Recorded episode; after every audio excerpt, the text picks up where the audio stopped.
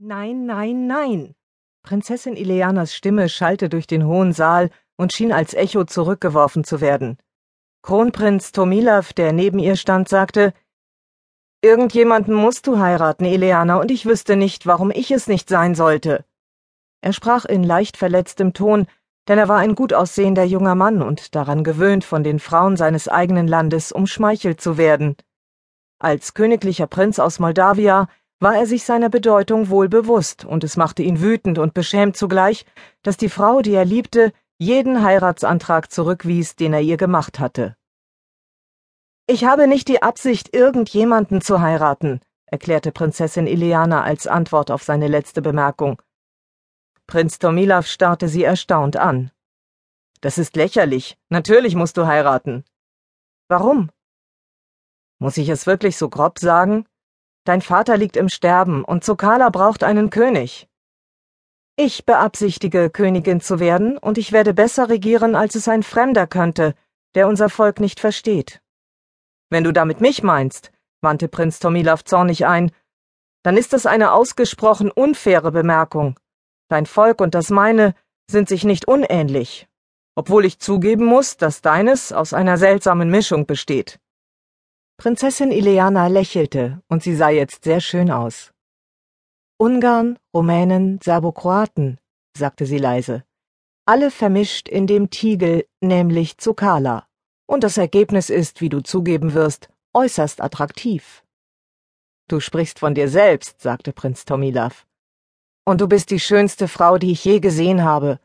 Heirate mich, Ileana, und ich schwöre, ich werde dich sehr glücklich machen.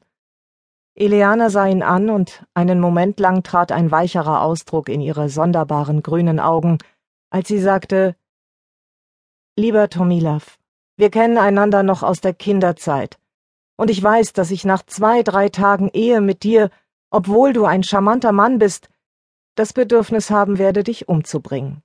Aber warum denn? Weil du mich langweilen würdest. Alle Männer langweilen mich, wenn ich sie besser kenne. Nur Pferde enttäuschen mich niemals. Bei diesen Worten wandte sie sich ab, um über das Tal zu sehen, das sich unterhalb des Palastes erstreckte.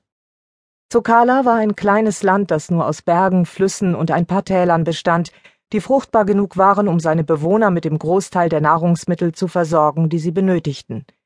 Es grenzte an die drei weit größeren Länder, die Eliana gerade erwähnt hatte, und befand sich dadurch in einer einzigartigen Position. Der Thron, der jetzt leer wurde, da der König im Sterben lag, schien deshalb über alle Maßen wünschenswert für die jüngeren Prinzen der Balkanstaaten. Aber es war nicht nur das Land, das sie anzog, sondern auch die Schönheit von König Milkos einziger Tochter, die über alle Eigenschaften verfügte, die die Männer des Balkans begehrenswert und unwiderstehlich fanden.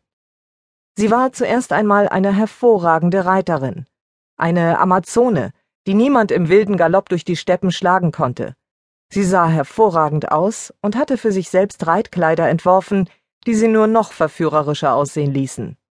Zum Entsetzen und zur Empörung der älteren Generation ritt sie für gewöhnlich im Herrensitz, trug dabei eine Jacke in Blau und Scharlachrot, über der sie wie die Kosaken einen silbernen Patronengurt trug.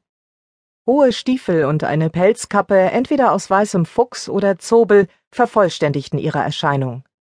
Sie hatte niemals Angst und wählte immer die schwierigsten Pferde, vor denen ihre Knechte sich fürchteten. Sie ritt den Adjutanten davon, die sie begleiteten, und oft konnten auch die Kavallerietruppen, die ihr folgten, nicht mit ihr mithalten. Es war merkwürdig, dass König Milko, ein gut aussehender konservativer Mann, der an alten Traditionen festhielt, ein Kind herangezogen haben sollte, das jegliche gesellschaftlichen Konventionen ignorierte. Ihre Mutter, die gestorben war, als Ileana noch ganz klein war, war eine Schönheit gewesen, ihr Blut eine Mischung aus Russisch und Ungarisch, was vielleicht die Ursache für das ungezügelte Temperament ihrer Tochter war. Diejenigen, die Ileana kannten, fanden sie einzigartig. Als ihr Vater krank wurde und die Ärzte nur noch den Kopf schüttelten und erklärten, es gäbe keine Möglichkeit, ihn zu retten, hatte Ileana einzig und allein aus der Kraft ihrer Persönlichkeit heraus die Zügel der Regierung in die Hand genommen. Die Staatsmänner, die erwartet hatten, eine Frau leicht beherrschen zu können, welchen Rang sie auch einnehmen mochte, stellten fest, dass sie ihre Urteile hinnehmen mussten, ohne sie auch nur anfechten zu können.